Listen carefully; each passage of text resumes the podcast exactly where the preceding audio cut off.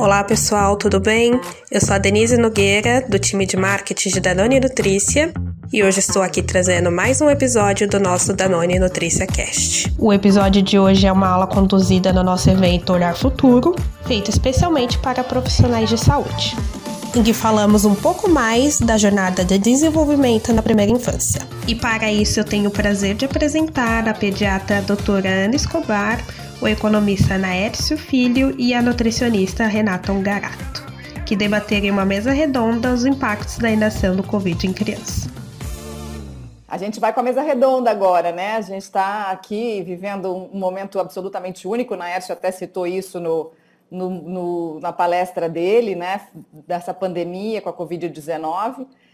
E a gente está enfrentando tudo isso aqui sem saber muito para onde ir, quanto tempo ainda vai durar, né, doutor Hélio? Tem muitos desafios para a gente debater nessa mesa redonda aí, né? Por isso mesmo, por isso mesmo que a gente vai para essa mesa redonda fechar com chave de ouro, com essa equipe maravilhosa que já está começando a aparecer na tela aqui, e que a gente, com certeza, é, acrescenta, fecha, né? O Nércio levantou a bola, ele volta para presente de novo a seguir, é, levantou a bola de quanto que se conseguimos dar tanto sacrifício agora é, a pandemia faz isso. Então está entregue a esse tinaço aí, né, com, a, com a querida Ana, com a Renata, que vem contribuir lá do outro lado do oceano, do Naércio, para nos colocar em linha com o que a gente precisa.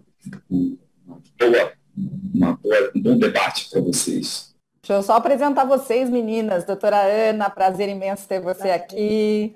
Bom te ver demais. Doutora Ana Escobar, que é doutora livre docente pela Faculdade de Medicina da USP, membro do Conselho Diretor do Centro de Desenvolvimento da Infância da Faculdade de Medicina da USP, editora e colunista da revista Crescer, entre tantas outras coisas, autora, palestrante. Renata Ongarato também está aqui com a gente, que é nutricionista, mestre e doutora em Pediatria e Saúde da Criança pela Pontifícia Universidade Católica do Rio Grande do Sul e colaboradora do grupo de pesquisa de epidemiologia e genética das doenças respiratórias na infância da PUC do Rio Grande do Sul. É, lembrando, vocês podem mandar as perguntas pelo nosso chat, depois a gente vai responder tudo, o que der tempo a gente vai responder aqui. E eu queria mandar uma pergunta aí disparadora, que acho que é uma pergunta ampla, mas que para cada um, pelo menos, dar o seu ponto de vista para esse começo de conversa, que é qual é o impacto até agora da pandemia no desenvolvimento infantil? Quem começamos? Por favor, doutora Ana. Bom, então eu começo, até porque eu quero até começar elogiando a apresentação do Naércio, dessa também, Renata, mas o Naércio tocou, eu acho que num, num ponto crucial, com todos os dados, né, Naércio, que você muito bem colocou e apresentou, né? Então, a, na medida em que a gente tem as nossas crianças fora da escola, nesse ano passado inteiro e também nesse ano, nessa forma híbrida de aprendizado, a gente pode considerar que o impacto dessa pandemia para o desenvolvimento infantil, e vou além, até para o, a, a, perspectiva de um país enquanto educação, é, pode ser realmente devastador. Então, eu acho que, assim, é, a gente centra, sim, como médica, claro, falo isso, na saúde, mas esse aspecto de desenvolvimento infantil educacional da educação é uma coisa que realmente me preocupa em relação a essa pandemia, que a gente pode conversar sobre isso, no meu modo de ver, aqui no Brasil, está muito longe de acabar. Renata, pega? Pega o gancho pego, aí? Pego. Quero primeiro agradecer o convite da Danone para participar desse evento lindo aí, com esse monte de gente excelente aí, então uma honra para mim. E pegando o gancho aí do, dos aspectos negativos, né, a gente poderia ficar uh, a tarde inteira aqui falando do, do, impacto negativo que isso tem sido para as crianças. E quando a gente pensa no ponto de vista nutricional, a gente tem visto um agravamento de situações nutricionais extremas, né? Seja da desnutrição e da obesidade em paralelo. Então, o, o Naércio já falou, aumentou a insegurança alimentar, a renda diminuiu, uh, muitas famílias ficaram com restrição de acesso a alimentos, e isso certamente vai ter uma repercussão negativa no, no, no, padrão da alimentação como um todo, né? A doutora Ana ali falou do fechamento das escolas. Se a gente pensar, o quanto milhões de crianças no mundo deixaram de receber um conjunto de refeições no seu dia escolar que representa um percentual enorme das suas necessidades nutricionais diárias, né? Então, quando a gente também pensa no outro extremo, a gente vê toda essa questão desse ambiente obesogênico se criando ou se uh, fortalecendo quando isso já está instalado numa família. Né? Então, o aumento do consumo de alimentos industrializados, as crianças consumindo aí uh, um excesso de açúcar, de gordura, uh, de sal, em função dos alimentos ultraprocessados, o consumo aí de, de fast food disparou né, nos últimos meses no Brasil. As crianças estão inativas, mais inativas, estão né, tendo distúrbios aí uh, do sono, estão ficando tempo prolongado em tela e isso está tendo um reflexo em termos uh, alimentares muito grande, porque as crianças estão apresentando uh, sintomas de estresse, ansiedade, que estão fazendo com que elas consum, consumam mais alimentos. Né? E aí a preferência é justamente pelos alimentos hiperpalatáveis, né? que são aqueles que têm aí esse excesso de de sal, de açúcar, ou esse realçador de sabor muito grande. Então, esses dois cenários que a gente que a gente está acompanhando aí, uh, de desnutrição e de obesidade, tudo que cursa com isso aí, uh, tem uma repercussão em termos de, de deficiência nutricional que a gente certamente vai ver não a tão longo prazo. E é difícil, né? É difícil a gente controlar quando está em casa para falar que não, não pode, hoje não é dia, não vai comer isso, não vai comer aquilo. É um baita é desafio, né? Com tudo que a gente está tendo que dar conta. Naércio, fala um pouquinho para. Doutor Hélio quer falar alguma coisa? Não, é, eu, eu eu estava aqui pensando enquanto vocês estão falando não, das questões todas é, relativas às dificuldades. É, eu, você. E do outro lado, como é que a gente, como é que a gente vê é, a, a mesma pressão dessa um pandemia trazendo mudanças de hábitos alimentares e criando problemas é, com relação à alimentação do primeiro ano. E no restante, eu mesmo estou aqui estufado nesse período de pandemia. Eu não sei, quem começa? Nécio, talvez? É, eu, de maneira geral, a gente fica muito preocupado né, com todo esse período de pandemia, é, em termos mais gerais de desenvolvimento infantil, né, porque as crianças precisam, o que elas precisam? Elas precisam ter um ambiente saudável, é, interagir com os pais, conversar com os pais, é, expor seus problemas, é, ir para a escola, interagir com seus colegas, ter um professor, um cuidador, com uma rotina. E tudo isso, nada disso está acontecendo. Né? É, a gente vê os pais em casa, é, muitos deles perderam emprego, estão sob estresse, perderam parentes por causa da Covid, é, estão com medo de pegar a doença. Então a situação é totalmente ao contrário do desejado está afetando mais as famílias mais vulneráveis, que já eram vulneráveis antes é, da pandemia.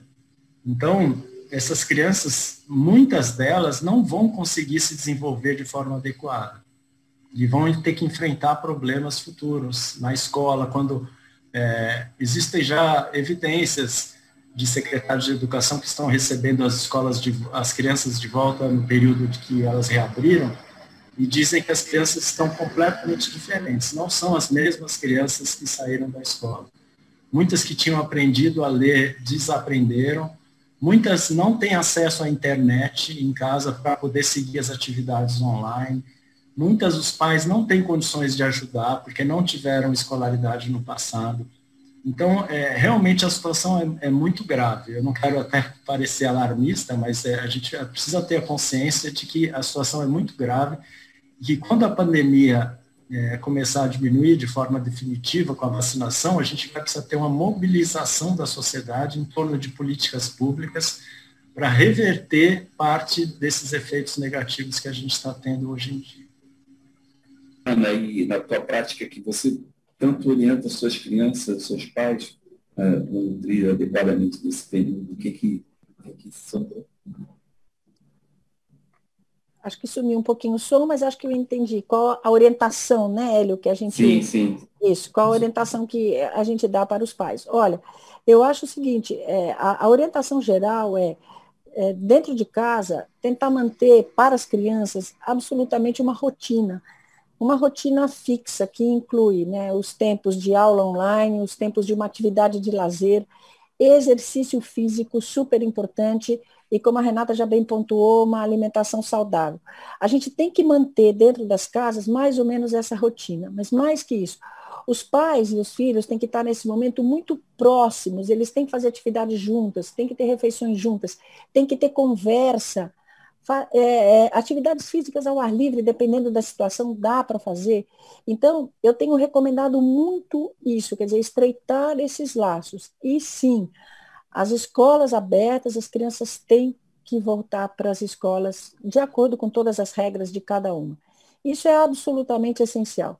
Dentro do possível, os pais devem também participar das atividades escolares dos filhos. Agora, isso a gente está falando para uma determinada ala da população, porque a gente tem essa população socialmente mais vulnerável, socialmente mais carente, né, e que não tem absolutamente nenhuma possibilidade de, até de definir uma, definir uma rotina dentro de casa. Então, eu também não quero ser alarmista, mas é exatamente é, esse grupo populacional que me preocupa muito. Crianças cujos pais não têm condição de estudar, a gente viu os, né, os gráficos que o Naércio mostrou, da importância da escolaridade materna no desenvolvimento e na formação dessas crianças. A gente tem essas populações cujos pais, as crianças cujos pais não têm a menor condição de lhes é, transferir algum conhecimento, ensinar, aprender junto com eles. Então, eu acho que é isso. A gente vai ter que reforçar políticas públicas muito consistentes, muito inteligentes, para, logo depois, nesse mundo pós-pandêmico, a gente tentar, dentro do melhor cenário possível, recuperar esse tempo que realmente foi perdido para as nossas crianças. Então, Renata, você, eu acho que uma das coisas que, que melhorou até paradoxalmente isso, é que as mães passaram a ficar mais dentro de casa, muitos ficam mais dentro de casa, então, por exemplo, elaborar uh, os alimentos e tal. É, talvez isso fosse uma oportunidade até para melhorar a, a, alimentação, né? Mas como obter alimentos saudáveis e fazer isso dentro dessa situação que a gente está vivendo? Com certeza, doutor Hélio. Acho que no meio de, dessa crise aí sem precedentes que o mundo está vivendo, uh, a gente tem que achar situações positivas né, e trabalhar em cima delas. Então, isso que o senhor falou da, da oportunidade, que é uma palavra que norteia muito a iniciativa dos primeiros mil dias, acho que é, é a grande jogada em pensar uh, num aspecto positivo, que é a oportunidade que as famílias estão tendo de realmente conviver em família. Né? Então, as crianças uh, em casa, os pais em home office, as famílias estão tendo essa oportunidade de estarem mais próximas, os pais uh, têm a oportunidade de acompanhar todas as refeições de, da, da, do dia a dia da criança, que isso é uma coisa que, que não existia, né, numa criança que está na escola ou que era cuidada pela avó, por exemplo e envolver a criança nesse processo todo da alimentação, que isso a gente já, já viu na, na palestra que a nutricionista Renata apresentou há pouco, quanto é importante né, para a formação dos hábitos alimentares e, enfim, que vai ter uma repercussão. Então, uma criança, por exemplo, que ela é envolvida num, processo de, de, no ritual todo que envolve alimentação, seja lá na escolha do alimento, na higienização do alimento, no preparo, no arrumar a mesa, é uma criança que certamente vai ter vai estar mais disposta a provar aquele alimento, né? até se é um alimento que, vamos dizer assim, não seria o da sua preferência. Então, acho que a gente tem que agarrar essa oportunidade nesse sentido. Se a gente pensar, por exemplo, também naquelas mães, naquelas mulheres que tiveram um bebê, né, nesse período da quarentena. E que numa população que a gente está falando uh, sem vulnerabilidades, enfim, com outras condições, que passada lá a licença maternidade se manteve em casa, trabalhando home office, é uma, é uma, é uma mulher que está tendo uh, uma oportunidade de estar tá presente na vida do seu bebê nesse momento que é crucial né? Então, de favorecer ali o aleitamento materno exclusivo até o sexto mês, de estar presente na introdução de alimentos, que é um momento tão importante para essa criança, de manter o aleitamento uh, por mais tempo. Então, acho que é, é, também essa situação que a pandemia nos trouxe nas medidas restritivas, principalmente no que diz respeito ao isolamento social, é um convite para a gente tentar estabelecer com essas famílias uh, padrões mais saudáveis. Uh, não é fácil também no meio desse momento turbulento, não é, mas também tem o papel aí da gente, enquanto profissional de saúde, de estar tá buscando, fazendo esse trabalho, e eu acho que uh, orientando, e uh, esse evento é uma oportunidade uh, de capacitar os profissionais para fazer isso. Momento bom para fazer esse link né, da alimentação com afeto, né, Mariana? Eu acho que é, isso bruta na história, né? O link de aproveitar esse momento de dificuldade para com... com afeto o que está faltando é, ser feito do que a pandemia está tá evitando. É o que você tem feito também, Mariana, em casa?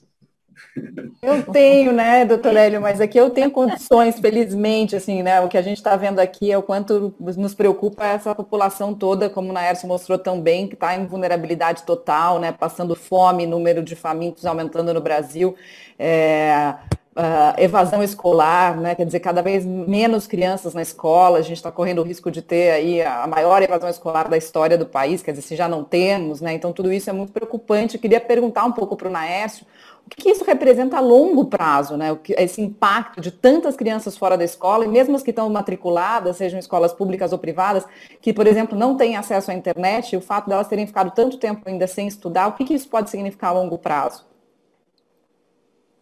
Sim, é, a gente tem uma diferença muito grande entre as regiões também. Por exemplo, é, no Pará, só metade das crianças é, tiveram é, acesso a atividades escolares online nesse período, ou seja, metade das crianças na escola no Pará não fizeram nenhuma atividade escolar no ano passado. No Ceará, só 10% não fizeram, porque é uma rede mais organizada, que consegue ir atrás do, das famílias, consegue fornecer tablets, internet para as crianças. Então, isso varia muito entre as regiões também, é importante ressaltar, não só entre classes de renda, depende da organização escolar.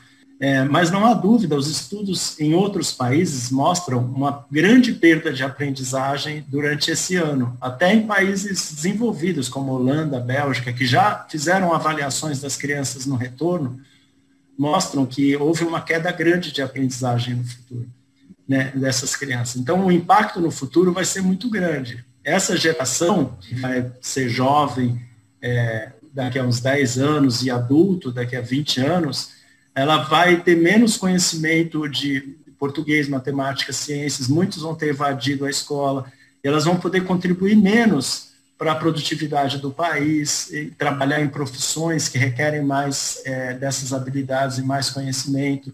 E tudo isso vai fazer com que o país se torne mais desigual, aumentando a desigualdade e diminuindo o ritmo de crescimento econômico. Então, o que a gente tem que fazer é pensar em propostas para evitar que isso aconteça. Então, por exemplo, eu proponho que na volta às aulas os alunos fiquem o tempo inteiro na escola, que eles frequentem o seu ano na parte da manhã e o ano anterior, a série anterior, na parte da tarde. Então ele fica o dia inteiro na escola e ele tenta recuperar o que ele não aprendeu em 2020 no turno da tarde. Aí as turmas vão aumentar de tamanho mas seria uma situação emergencial para você conseguir recuperar o que foi perdido no ano passado. Então, a gente já tem muita experiência de, com saúde, com educação, com políticas. Então, se a sociedade conseguir chegar num acordo de que algo urgente precisa ser feito para com as nossas crianças para evitar todos os problemas, a gente consegue é, aumentar o número de visitas domiciliares, fazer emergência para consultas pós-natais, pré-natais, tudo isso para recuperar o que a gente perdeu. Agora, vai requerer uma organização da sociedade e do governo em todos os níveis para atuar, e todo mundo vai ter que abdicar um pouco. A gente vai ter que abdicar um tempo do trabalho, os professores vão ter que dar aula para turmas maiores, os, o pessoal da saúde, apesar de já ter feito tanto pelo país esse ano, vai ter que trabalhar mais no ano que vem para botar as consultas em dia, para botar as visitas em dia. Então, eu só torço para que a sociedade tenha essa, essa compaixão, essa empatia, é, para todo mundo se dedicar mais para resolver esses problemas e evitar esse problema muito sério no futuro. É, o ponto que o senhor tocou, né, Naércio, quer dizer, fazer acordos é um ponto que está tão difícil hoje em dia nesse mundo uhum. polarizado, né? Mas é, essa é a torcida de todos nós, quer dizer, um pouco mais de compaixão em todos os corações. Agora, teve outro aspecto que o senhor falou que eu achei muito interessante, queria passar a bola para a doutora Ana a respeito das consultas, né, doutora Ana, que eu sei que esse é um tema que a senhora adora. É, sobre consultas pré-natais, o impacto disso na saúde das crianças das famílias em geral e também pós-natais, né? E a gente sabe que tem muita gente deixando de fazer consultas tanto no pré-natal quanto no pós-natal. Nossa, então, isso é, é, um ponto, Mari, muito, muito importante mesmo. Por quê, pessoal? Porque hoje a gente sabe né, que várias doenças lá do adulto começam na vida intrauterina, né? Então, a gente sabe que nesse período de formação né, do feto, né, daquele ser humano que está se formando intraútero, Qualquer agravo, qualquer situação que aconteça, pode gerar problemas lá na frente na vida adulta. Quais problemas a gente sabe? Pode ter uma incidência maior de obesidade, hipertensão, doença vascular, várias situações que compõem isso, até diabetes, que a gente sabe que compõe a síndrome metabólica. Então, nesse momento em que a gente está vivendo um momento pandêmico, um momento de restrição de alimentação, de várias camadas sociais, né? é, ou até, ao contrário, de obesidade de outras, esses dois extremos estão acontecendo, né?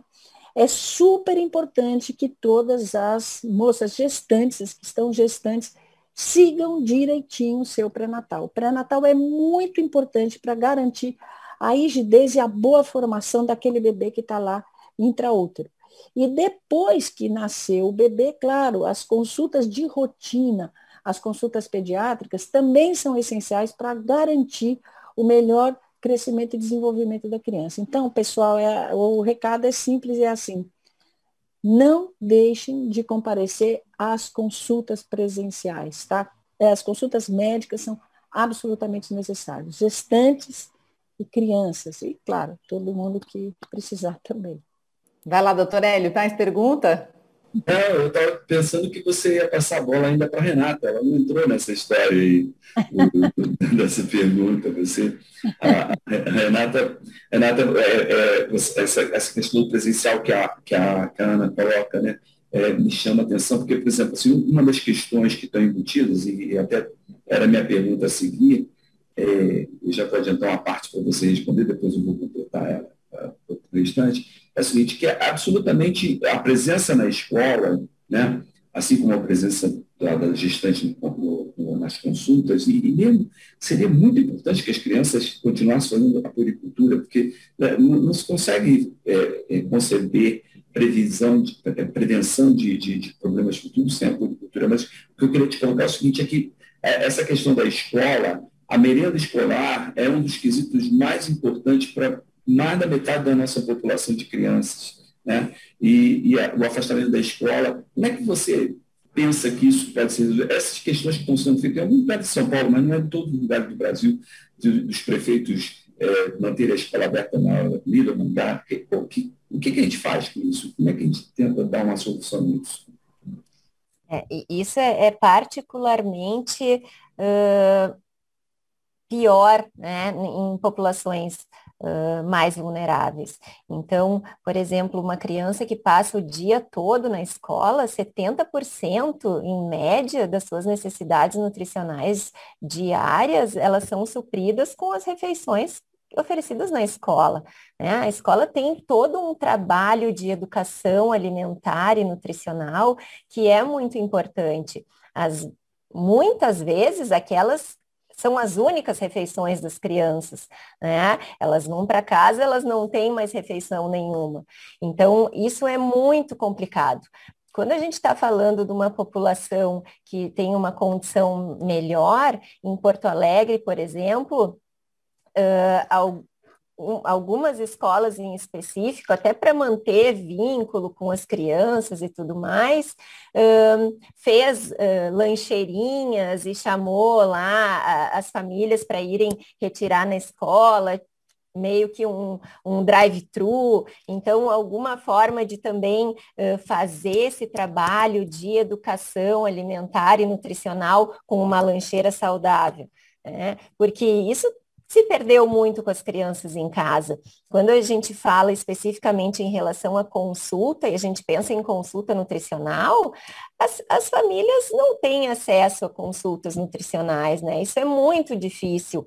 Vai ter em alguns centros específicos que tem, trabalham de alguma maneira de forma interdisciplinar, mas o quanto da população tem acesso a uma consulta nutricional específica, isso é muito pequeno.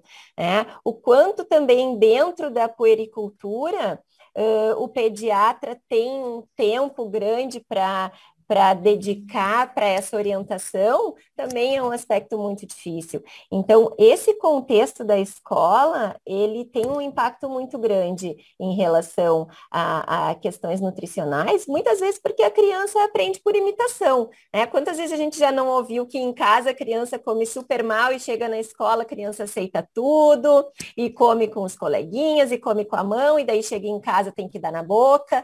Então, todo, toda essa questão da, da, rotina, da alimentação, se perde também com a criança tá afastada, estando afastada da escola, né? A gente voltou a ver desnutrição primária, né? Uma coisa que é, eu tinha colocado a mão para os céus alguns anos atrás, que a desnutrição primária tinha desaparecido e ela está voltando violentamente. Mas aí é, eu acho que a gente está tempo estourado, a gente tem que tentar ganhar tempo e não, não diminuindo a importância do que a gente vai falar, mas assim, a minha ansiedade era para continuar dentro desse tema, voltando à questão para o Naércio, que é o seguinte, é, a, a gente já tinha uma escola ruim no Brasil, né?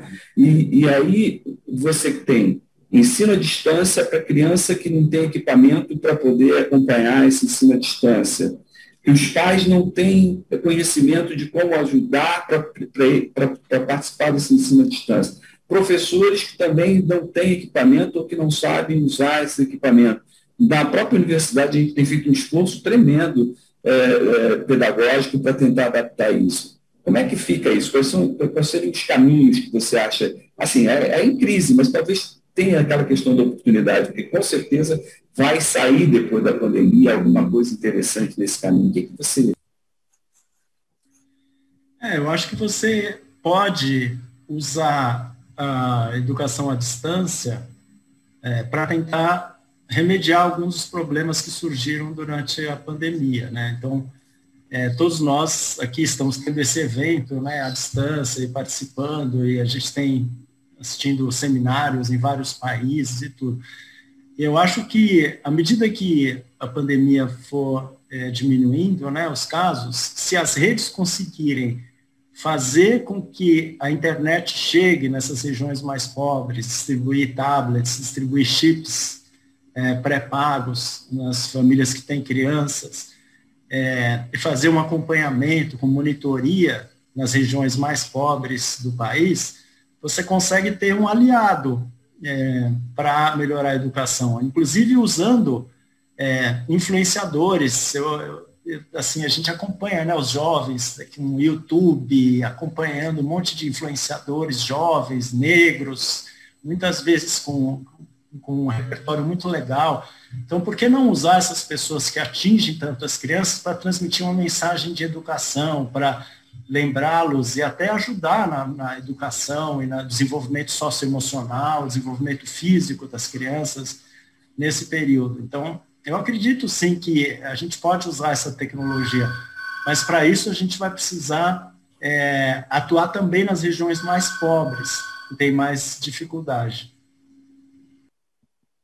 Falando nessas regiões mais pobres, eu acho que o Nair tocou num ponto, né, doutora Ana, que a gente já tem visto algumas dessas iniciativas através desses influencers né, da periferia, das quebradas, como eles gostam de ser chamados e tudo isso, e até gente tentando, de fato, organizar ações grandes de solidariedade, por exemplo, para angariar cestas básicas e para levar também um pouco de educação para esses lugares.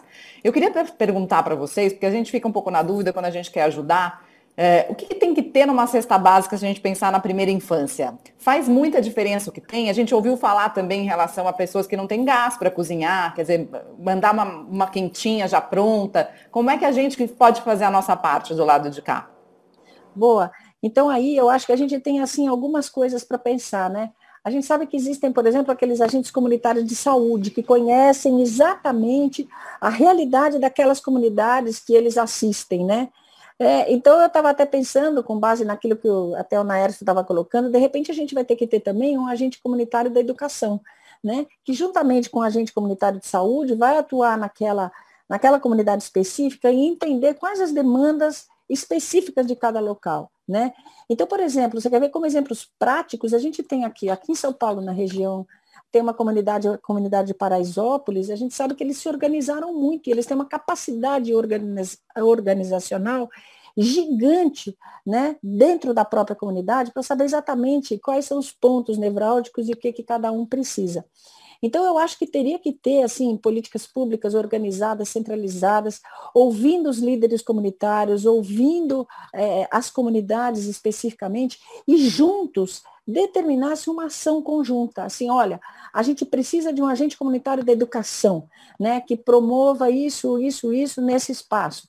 O agente comunitário de saúde identifica alguma coisa famílias que têm carências nutricionais específicas. Então, eu acho que com base na realidade de cada comunidade, que é diferente uma da outra, a gente tem que ter é, esse diálogo e, com esse diálogo, construir uma realidade para cada um. Eu vou meter minha colher aí, Ana, sabe por quê? É, é porque, assim, é óbvio, né? Assim, nós, nós estamos falando aqui de especialistas, de pessoas que conhecem o problema dos diversos níveis. Mas o que eu vejo de dificuldade é porque mesmo que você tenha lideranças locais, é, essas lideranças precisam ter interlocução com o poder. Né? O poder precisa estar interrelacionado com essas lideranças e poder fazer chegar os recursos para lá, não é mesmo? É e aí, sim, eu, eu, queria, eu queria só, pra, é porque a gente está perto de terminar, eu queria ouvir então a Renata também. Renata, o que, que você acha? A Ana levantou uma bola pesada, né? pesada no sentido seguinte, de muito conteúdo, mas como é que faz a interconexão? Não sei se essa é a tua praia, se não for, Naércio ajuda e Ana ajuda para a gente terminar. É, quer dizer, pelo menos eu terminar a minha pergunta.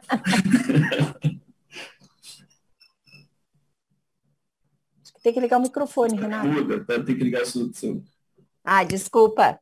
Não, realmente, doutor Hélio, essa não, não é a, a minha área aí de atuação, então eu passo aí para o Naércio, que certamente vai, vai poder nos dar uma luz aí, como é que a gente como é que a gente vai ao encontro dessa luz no fim do túnel. Só para falar para o Naércio também, que ele foi atender o telefone, não sei se você ouviu tudo, Naércio, ouviu? É, eu perdi esse finalzinho. Ah, tá bom, não é que. Eu tô sozinho aqui em pandemia e toco o telefone. Eu já sei como é, eu já sei como é. Então, mas a doutora Helena deu uma ideia que é muito interessante de, de, de, assim como a gente tem os agentes comunitários de saúde, a gente ter agentes comunitários de educação, ah, né, para identificar problemas específicos de uma determinada população, seja né, nas comunidades periféricas, etc., e que eles possam fazer um pouco esse papel, e o doutor Eli está falando, mas tem que haver uma, uma intermediação desses caras com o poder, porque senão também não vai chegar lá o que precisa chegar, né? Então estamos tentando aqui chegar a algum consenso do que precisa ser feito. Exato, não, achei a ideia sensacional, assim, é, eu fiquei muito impressionado com os agentes comunitários de saúde lá que eu fui visitar em Paraisópolis é, e fui com eles fazer algumas visitas, assim, eles com respeito total da comunidade, assim, uma, é, passam pelas ruas muito assim, pobres, mas todo mundo falando, olha, vem cá, quando que eu tenho que vacinar? Aí ela fala, não, olha, não esquece, sábado. Vão em áreas assim, até é, onde tem cativeiro, elas chegam em todos os lugares e são muito respeitadas, assim, muito bonito de se ver o trabalho.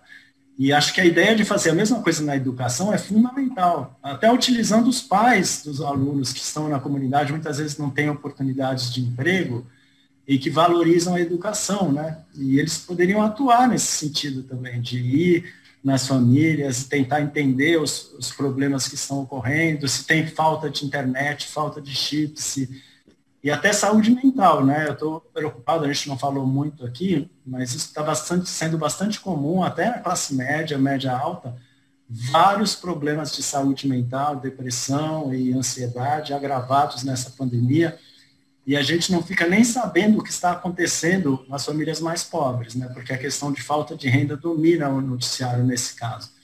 Então, é preciso uma atuação conjunta dos agentes comunitários de saúde e dos agentes educacionais, que a doutora Ana sugeriu, que eu acho muito interessante, para que a gente possa entender realmente o que está acontecendo com essas famílias. A gente não quer voltar para a década de 70, 60, com onde a mortalidade infantil era altíssima. A gente vê os filmes, né, as pessoas morrendo de fome no sertão, e quando a gente teve o Bolsa Família, o Saúde da Família, essa situação mudou. E a gente não quer retornar para ela. Então, todo o nosso esforço vai ser para evitar que isso aconteça.